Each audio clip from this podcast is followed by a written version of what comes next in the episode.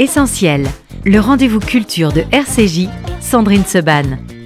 Une émission proposée avec la Fondation du judaïsme français. 01 53 59 47 47. Merci d'être avec nous dans Essentiel. On continue bien sûr à vous accompagner tout l'été et à parler de littérature. Jessica Nelson, bonjour. Bonjour Sandrine. Merci d'être avec nous sur RCG. On a le plaisir de vous recevoir euh, fort souvent pour vos excellents romans. D'abord, est-ce qu'il y en a un qui arrive bientôt? Ah ben je me repose là. Comment ça vous vous reposez? Et nous on dit quoi alors Et les vacances, vous en parliez il y a un instant avec vrai, votre on se parle collaboratrice. antenne des vacances et même là. Donc ok, vous vous reposez, mais il y a déjà l'idée du prochain roman. Oui, oui, ça flotte comme ça, doucement. Ça flotte, ça Mm. prépare. Et euh, dans votre autre activité, dans vos multiples casquettes, comme on dit, il y a ces éditions des Saint-Pères que vous avez créées il y a maintenant combien de temps? Euh, Il y a 11 ans. 11 ans, bah, Eh oui, dites-moi. le temps file. Le temps file et bah, RCG était heureux de vous soutenir dès le début Toujours, parce que oui. euh, c'est un projet euh, extraordinaire. Euh, ce sont, alors on va, on va rappeler à nos auditeurs ce que c'est. Ce sont des manuscrits de grands auteurs. Ce sont les vrais manuscrits. Mmh, oui, on va chercher les, les documents qui ont été écrits avant que les versions publiées telles qu'on les connaît apparaissent. Est-ce que c'est toujours aussi Là, vous en avez eu combien qui ont été publiés en 11 Oh ans là là, je dirais une cinquantaine. Une cinquantaine. Ouais. ouais. Est-ce que c'est toujours aussi euh, surprenant? De Oui, découvrir tout à euh, les, les écritures des, euh, de Mm. grands écrivains euh, Évidemment, il y a eu des écrivains français. Et là aussi, là aujourd'hui, on va parler de Truman Capote. Euh, Est-ce que c'est toujours aussi, on se dit, tiens, j'aurais jamais cru qu'il imaginait, enfin, qu'il écrivait comme ça?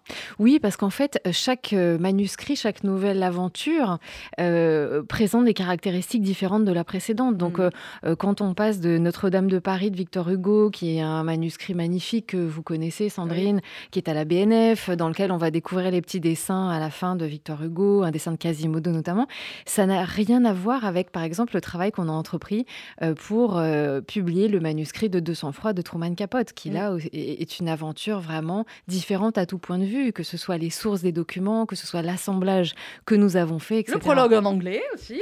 Ah bah oui, Ah bah oui, euh, évidemment. Il fallait, Mais- il fallait. Oui, oui, c'était une introduction qui a été rédigée par euh, Ebbs Burnow, qui est un réalisateur euh, merveilleux, qui avait produit d'ailleurs des, des Truman Capote tapes il y a quelques années, euh, qui racontait le parcours extraordinaire et brillant de, Capote.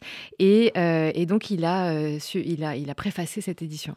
Alors là, c'est In Cold Blood. Je le montre une fois à la caméra, après je le repose. Vous les pesez pas, hein, les livres. Non, il faut pas. Et voilà, vous les posez pas. Regardez cette splendeur.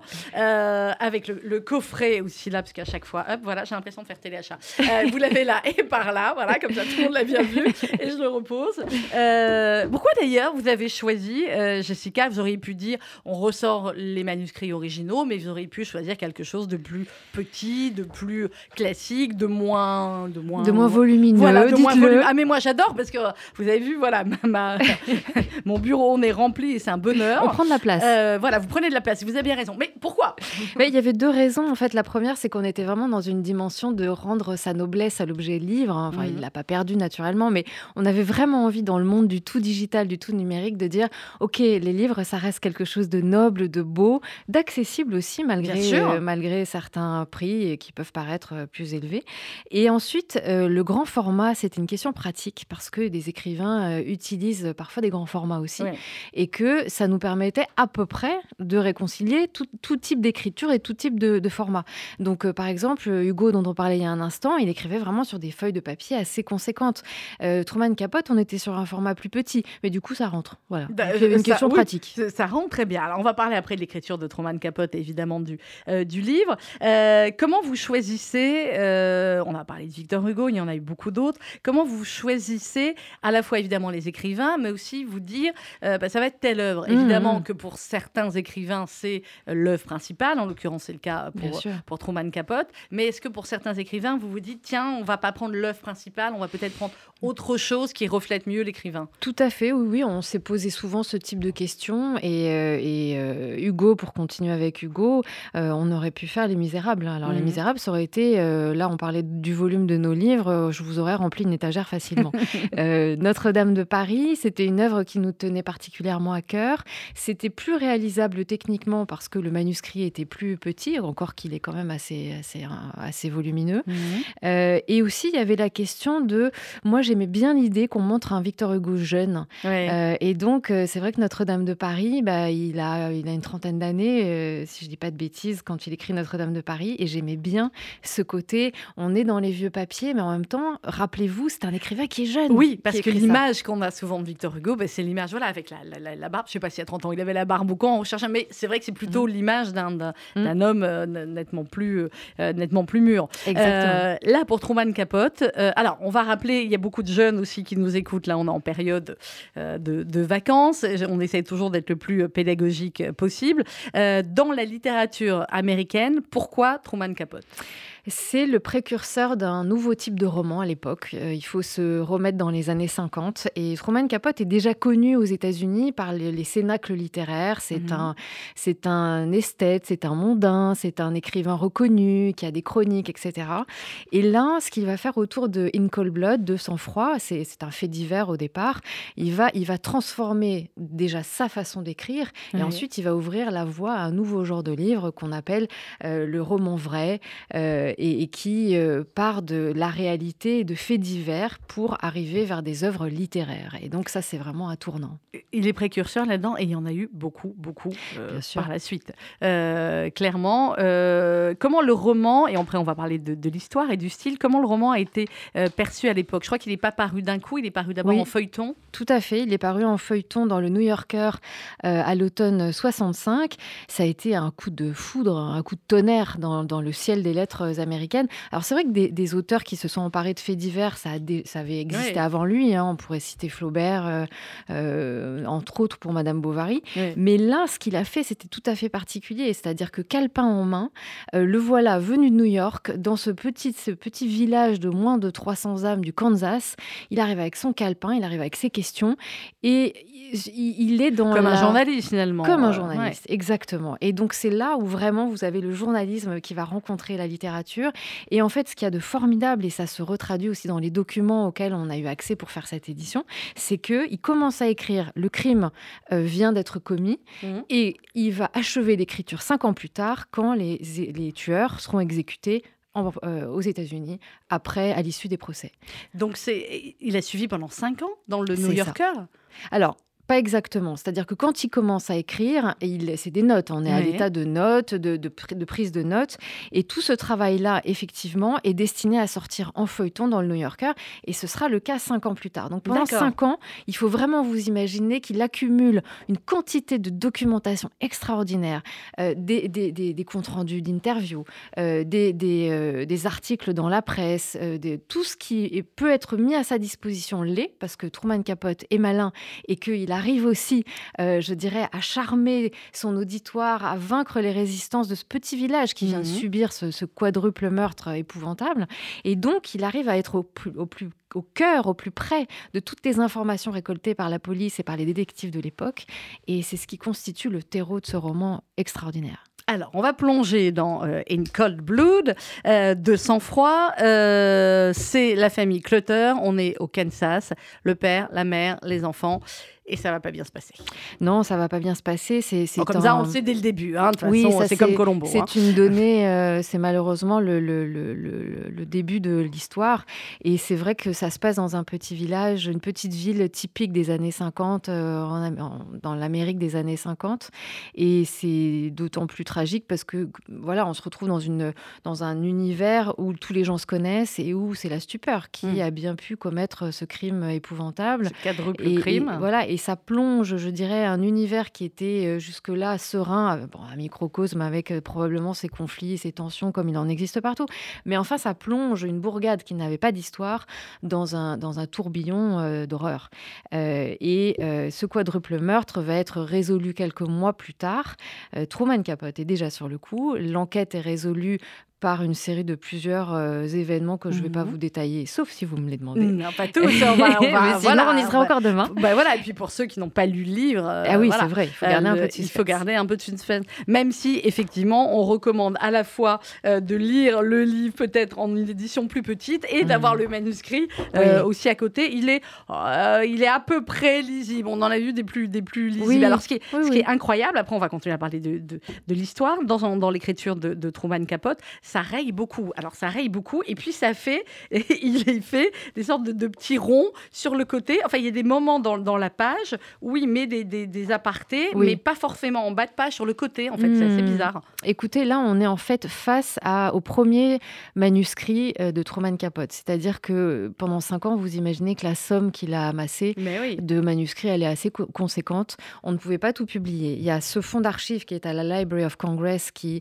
euh, comporte toute la narration du roman, euh, le premier jet. C'est ce que Mhm. vous avez entre les mains. qu'on a, ouais. euh, dans laquelle on a dû faire une sélection parce qu'encore une fois, il écrivait quand même petit mais Ouais. espacé, mais- Ouais. mais, espacé. Donc euh, pas sur toutes les pages d'un carnet, en sautant des lignes, en faisant quand même beaucoup de blanc, peut-être pour faire ces, ces Pour amendements ces- aussi. Oui, oui, oui, pour pouvoir. et donc, on a fait un choix. C'est un assemblage qui nous permet d'avoir les, les scènes clés, je dirais, du, du roman. Euh, quand le roman euh, sort, est-ce que le succès, on a parlé du fait qu'il avait été dans, le- dans le feuilleton new-yorker, est-ce qu'on peut dire que c'est réellement ce roman qui a fait de Truman Capote qu'il est, qu'il Une est légende. devenu la légende oui. Oui, ouais, ouais, tout à fait. Oui, oui, c'est vraiment un, un turning point, comme diraient euh, nos amis américains. C'est, c'est, c'est un, un passage pour lui sur le plan de la notoriété, sur le plan de la Mhm. littérature qui est hyper important. Et puis après, sur un plan personnel aussi, parce que ça l'a complètement changé. Ça a changé son rapport à l'écriture. Ça a très probablement changé son rapport à l'autre. Oui, son rapport aux humains, quand on passe effectivement autant de temps et que. Oui, oui, c'est évident. Euh, alors, les quatre personnages qui sont donc tués dès le début, on peut dire par qui ils sont tués, ça non plus, c'est pas. un- Mm.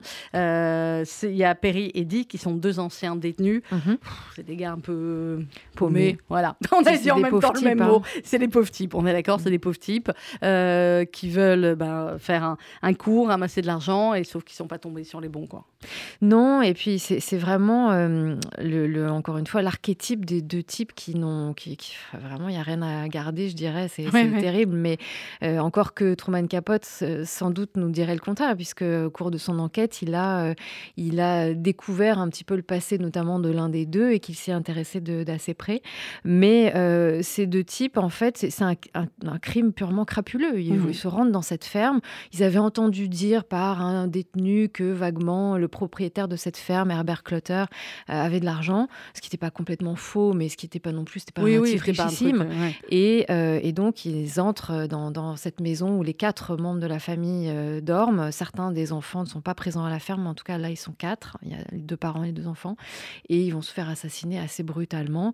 Tout ça pour garder à la fin euh, 50 dollars, 40 ou 50 dollars trouvés dans le sac à main, ou je sais plus où exactement dans la maison, mais rien. On est très, très, très loin de ce que les deux bandits avaient euh, imaginé, évidemment. avait imaginé. Alors, ce qui est euh, incroyable aussi dans le, dans le livre euh, de, de Truman Capote, c'est la manière aussi dont il va raconter tout cela et la manière dont, à la fois, il va parler aussi des, des- Mm. des deux pauvres types. Alors, on va Tout pas dire qu'on va arriver jusqu'à avoir de, de l'empathie pour eux, mais en même temps, ça permet aussi au lecteur de, bah, de voilà, d'être en- avec plusieurs juxtapositions de points de vue. Complètement. Et là, c'est retracé dans le manuscrit, dans les, ce qu'on appelait les working notes, parce que là, je vous ai parlé de la narration du roman qui est à Washington, mais il y a un deuxième fonds d'archives Ah, ah. qui est à New York. Et là, on a tous les documents préparatoires, c'est-à-dire vraiment des prises de notes de Capote, euh, des euh, interviews. Il y a euh, vraiment un ensemble de choses qui permettent de comprendre sa démarche avant, pendant, après, si j'ose dire. Ouais. Euh, et c'est-à-dire depuis le moment où, où il pose les pieds à Holcomb, le petit village,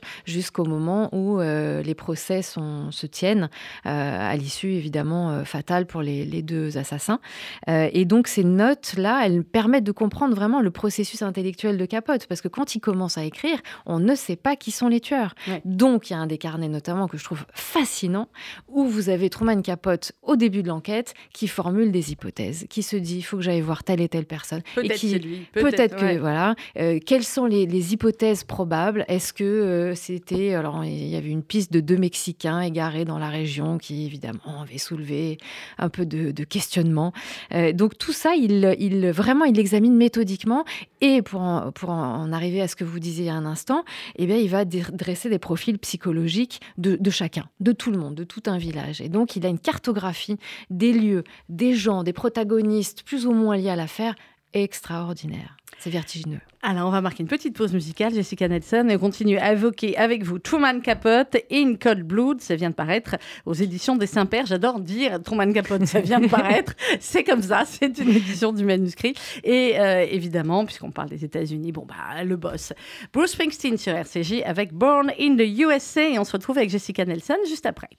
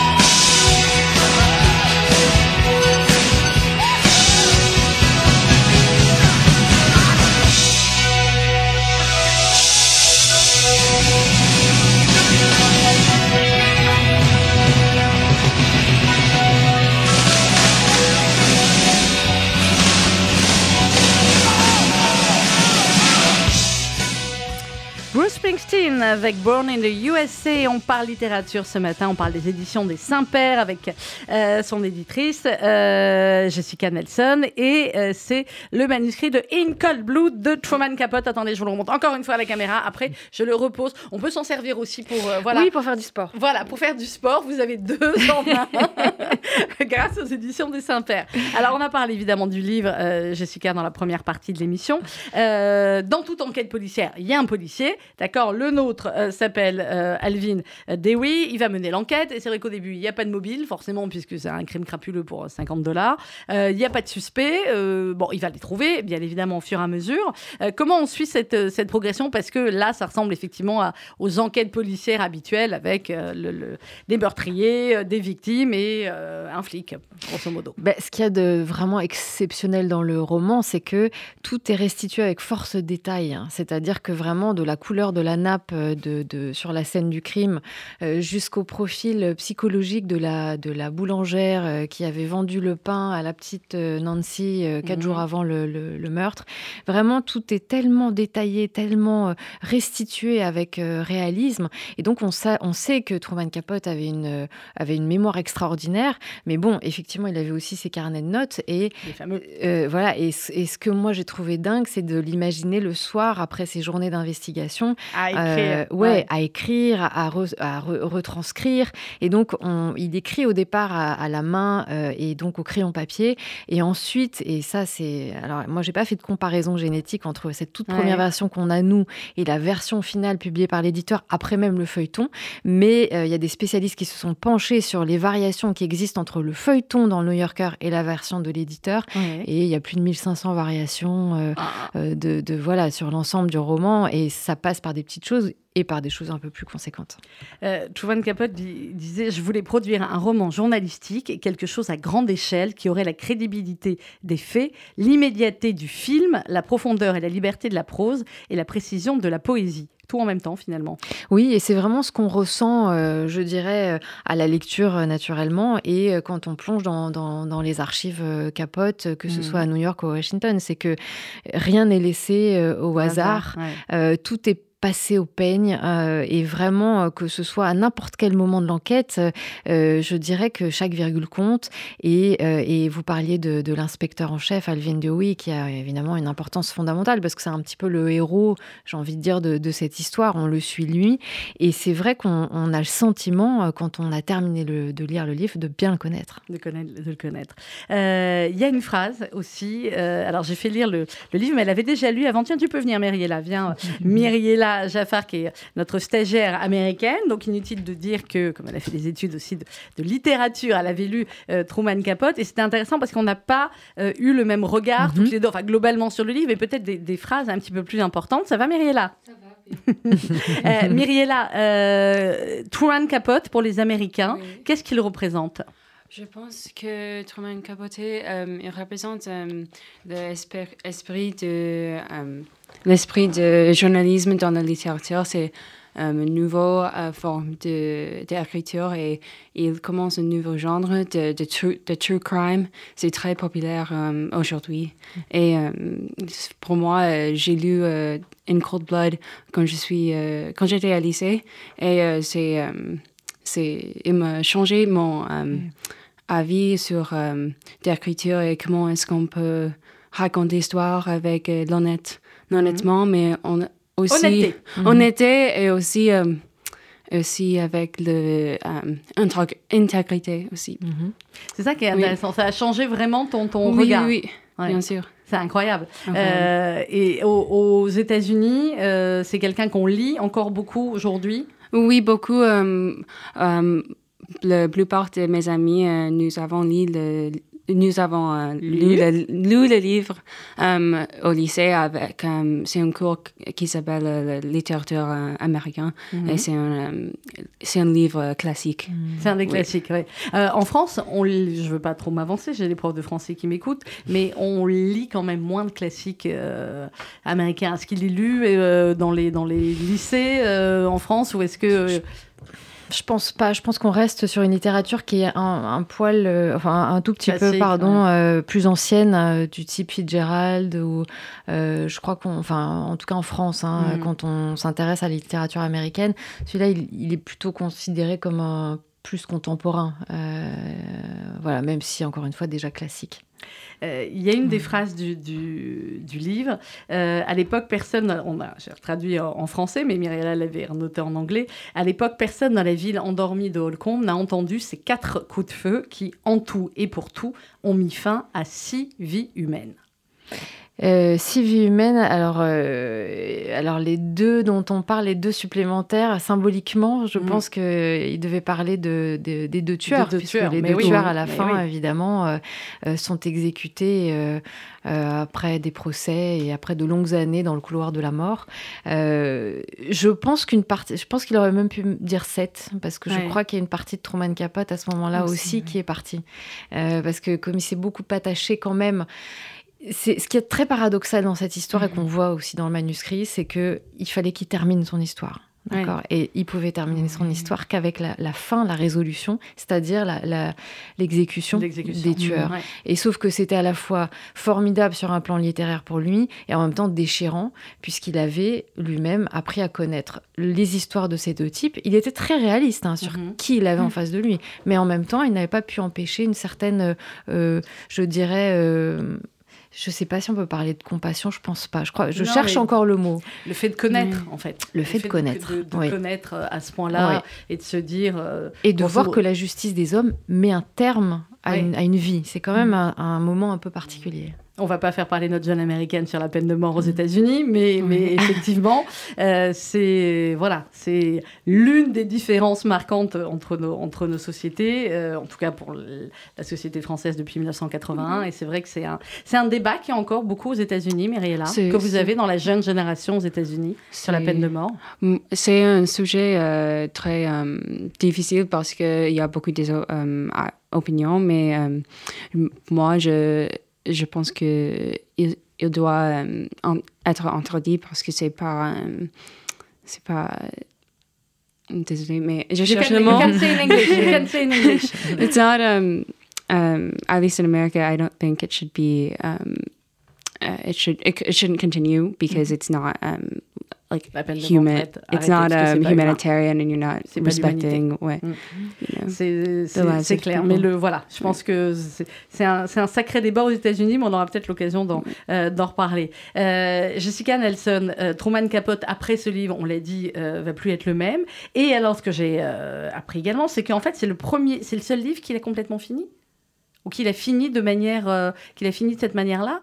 Ah oui, alors alors ce qui, ce qui est euh, tout à fait frappant, c'est que je vous disais tout à l'heure que le, la narration du roman elle est à Washington, mm.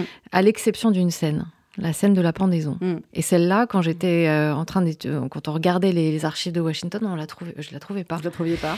Et en fait, elle est à New York. Euh, elle est avec les autres documents où on trouve aussi Donc quelques. c'était éparpillé. Donc c'était éparpillé, mais ça m'a vraiment frappé parce que ça illustre très bien cette dichotomie dans l'écriture et ces différents temps dans l'écriture.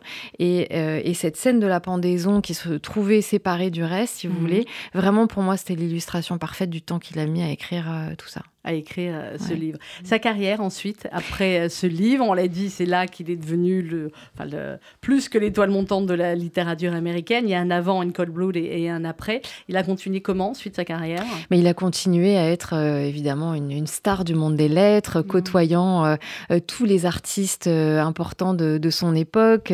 peu de temps après la publication dans le New Yorker, il a donné un grand bal au Plaza de New York, dont les chroniqueurs mondains se mmh. sont régalés, vraiment qui est resté dans les annales comme un moment mmh. super important euh, de la vie euh, sociale et culturelle américaine. Et, euh, et ensuite, évidemment, Truman Capote a eu les problèmes d'addiction que l'on sait. Et, et, voilà, il y a eu effectivement psychologiquement quelque chose qui s'est produit à ce moment-là, qui a certainement remis à jour, pas mis à jour ou pas créé, mais remis à jour des fragilités et des faiblesses qui étaient déjà celles de Truman Capote auparavant. Il est mort en 1984, effectivement, d'une overdose. Euh, dans le livre, il y a euh, aussi à la fin, alors je l'ai dit, il y a parfois pas mal de, gribouillages, il y a des plans. Euh, il y a des plans et il y a des dessins à la fin où il, a dessiné les, bah, il dessine les principaux protagonistes finalement. Mhm, mhm. Oui, c'est ça, oui. Il était, bah, vous pouvez l'imaginer là dans la salle de, de ouais, du tribunal. Là, on voit euh, comme les dessins de presse aujourd'hui. C'est ça, euh, ouais. exactement. Et, et- et alors, il y avait beaucoup plus que ce qu'on a pu mettre dans le livre. hein. Le livre doit faire 300, 400 pages. Euh, les archives qui existent, elles sont colossales. Donc, c'est vraiment un choix, mais qui nous semblait voilà, illustrer différents temps dans l'écriture, c'est-à-dire aussi bien euh, de la prise de notes que de la narration, que, de la, que les dernières heures où on s'approche de la résolution de l'affaire. C'est compliqué d'avoir les. euh, comment ça se passe pour éditer En fin de compte, Jessica Nelson, il faut racheter les droits. C'est des droits qui, au bout d'un certain nombre d'années, sont dans le domaine public ou pas du tout? Alors écoutez, là, euh, oui, chaque livre et chaque manuscrit pose des questions différentes. Ici, c'était à la fois simple et, et, et, euh, et en même temps complexe, c'est-à-dire que l'envie de publier de sang-froid, c'était une envie assez ancienne. On savait qu'il y avait Mhm. vraiment des archives euh, Qui intéressantes. avait de quoi faire ouais. Et donc, c'est l'ayant droit, l'exécuteur testamentaire de Truman Capote qui nous a donné l'autorisation de le faire. Mais une fois qu'on a eu l'autorisation, il a fallu qu'on discute beaucoup avec lui euh, euh, de, la, de ce qu'on allait assembler, puisque c'était pas un manuscrit, je C'est une dirais. sacrée de- responsabilité. voilà, bah oui. c'était une vraie responsabilité et notamment, euh, et donc euh, il, a, il a porté un soin particulier à, à comprendre ce qu'on faisait et à nous accompagner dans, cette étape, dans ces étapes-là. Et on, leur remercie d'ailleurs du fond du cœur parce que euh, sans lui et son épouse, euh, notre projet était quand même difficile à mettre sur pied, voire impossible. Mhm.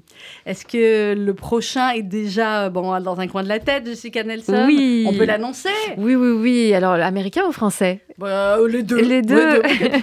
Alors, écoutez, il y aura, y aura euh, plein de jolies choses qui vont se passer à la rentrée autour de Mhm. Jean Cocteau. Oui, Donc, on prépare du Jean Cocteau. très bien. qui est un auteur un peu fétiche euh, chez nous. C'est voilà, Oui, oui, quelqu'un qui est eu, très hein. important euh, pour nous. Et puis on prépare un manuscrit de Lovecraft, voilà pour les Américains. Alors ça, effectivement, je, je connais moins. Est-ce qu'il faut qu'il y ait une certaine...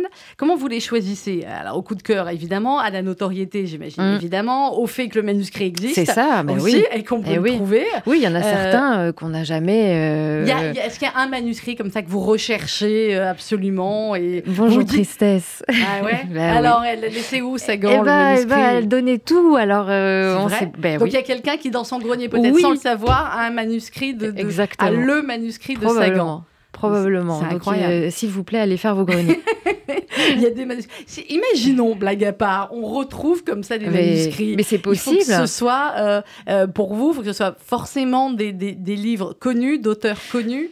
Non, pas. Enfin, pour le moment, c'est vrai qu'on est plutôt dans euh, les normal, hein, rayonnages. quand euh, même, euh, Oui, voilà. on est dans, on est quand même dans des rayonnages d'une littérature assez reconnue, hein, Mhm. euh, bien sûr. Mais après, euh, je, je- je suis convaincue que chez, chez, chez- dans beaucoup de familles, vous pouvez retrouver dans les malles des trésors de, de- du passé, de, de manuscrits, de documents anciens.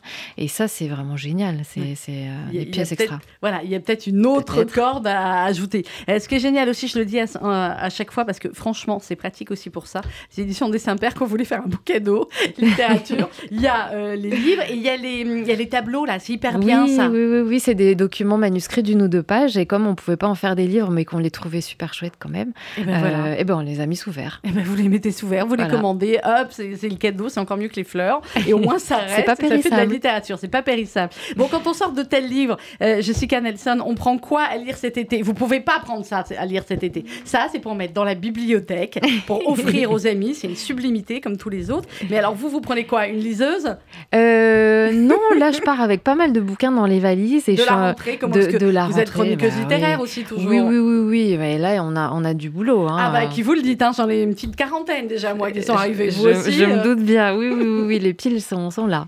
Voilà, bon, mais c'est le bonheur de l'été de lire. Est-ce qu'il y a pendant l'été, comme ça, ça sera le dernier petit conseil avant qu'on se quitte, des, des livres, des classiques comme ça que vous relisez, ou vous allez conseiller euh, à votre fille, ou vous conseillez aux copains de votre fille en disant ça, cet été, il faut que tu me le lises? Ah bah, les classiques, c'est toujours euh, super d'en avoir un pas loin de soi, mais dans les contemporains, là, je viens d'en lire un qui s'appelle Le parfum des poires, le parfum, ancien, le, le parfum des poires anciennes, pardon, et qui est vraiment hyper étonnant. Oh, qui... je vais le noter. Ça, Rien que le titre me plaît Ouais, déjà. qui est une très jolie rencontre entre une, une, une agricultrice de 50 ans qui a un secret, et puis une jeune fille un peu paumée qui rejoint sa ferme et qui va, elles vont apprendre à s'apprivoiser. Et c'est très joli, c'est très, c'est une ode à la nature, c'est vraiment un roman C'est bien de lire ça pendant l'été. Vous êtes très ferme en ce moment, excusez-moi, entre celui-là oui, c'est vrai. Voilà, en ce moment, vous allez Oui, c'est vrai, un peu d'air pur. Voilà, bah, ça fera pas de mal. Merci beaucoup, Jessica Nelson. In Cold Blood, c'est donc aux éditions des Saint-Père, le manuscrit de Truman Capote. Pour l'autre pause euh, musicale, euh, on était parti sur Madonna, puis moi, il dit Marilyn. Marilyn, elle était copine avec Truman Capote. Mais oui. Vous voyez comment on envoie du rêve, là, tout de suite, dès qu'on dit Marilyn. Mais ils étaient copains-copains ou? Ils Non, ils aimaient bien danser ensemble. À quoi il ressemblait, Truman Capote? Ah, il n'était pas très grand. Ouais. Et il avait un physique un peu particulier, mais dont il jouait. Et donc, ça faisait partie de ses cartes de visite, de son, du charme qu'il mettait en, en, place quand il, s'agissait de séduire un auditoire. Eh bien, voilà, comme ça, vous saurez même à quoi ressemblait Truman Capote, qui est vrai que, voilà, parfois, on n'a on pas euh, mhm. l'image immédiate. Merci beaucoup, Jessica Merci, Nelson. On vous souhaite un bel été. Merci on vous retrouve à, à, la rentrée. Avec joie. Voilà, pour soit l'édition des Saint-Pères, soit vos propres livres, soit j'ai cru, oui, dire qu'il y avait un nouveau projet, mais on dit rien. Voilà, c'est, on, on, en reparle bientôt. On en reparle à la rentrée. Et on se quitte avec Marilyn Monroe euh, sur RCJ. The French are glad to die for love.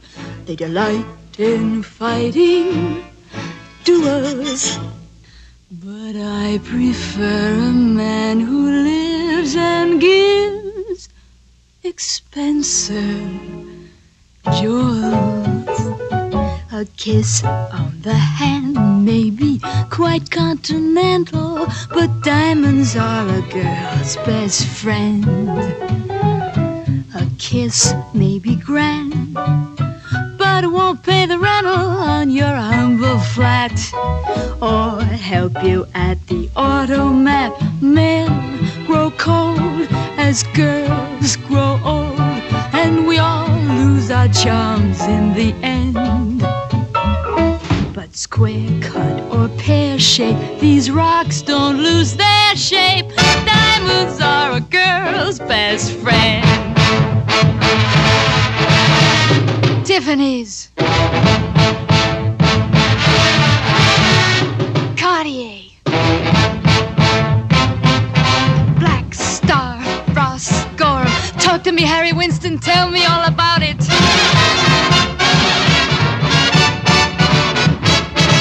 There may come a time when a lass needs a lawyer, but diamonds are a girl's best friend. There may come a time when a hard-boiled employer thinks you're awful nice, but get that ice or else no dice. He's your guy when stocks are high, but beware when they start to descend.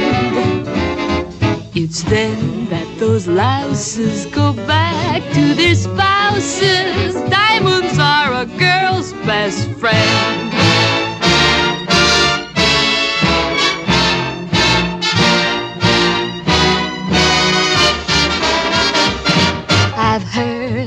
Affairs that are strictly platonic, but diamonds are a girl's best friend. And I think affairs that you must keep Masonic are better bets. If little pets get big baguettes, time rolls on, and youth is gone, and you can't straighten up when you bend. But stiff back or stiff knees, you stand straight as teeth.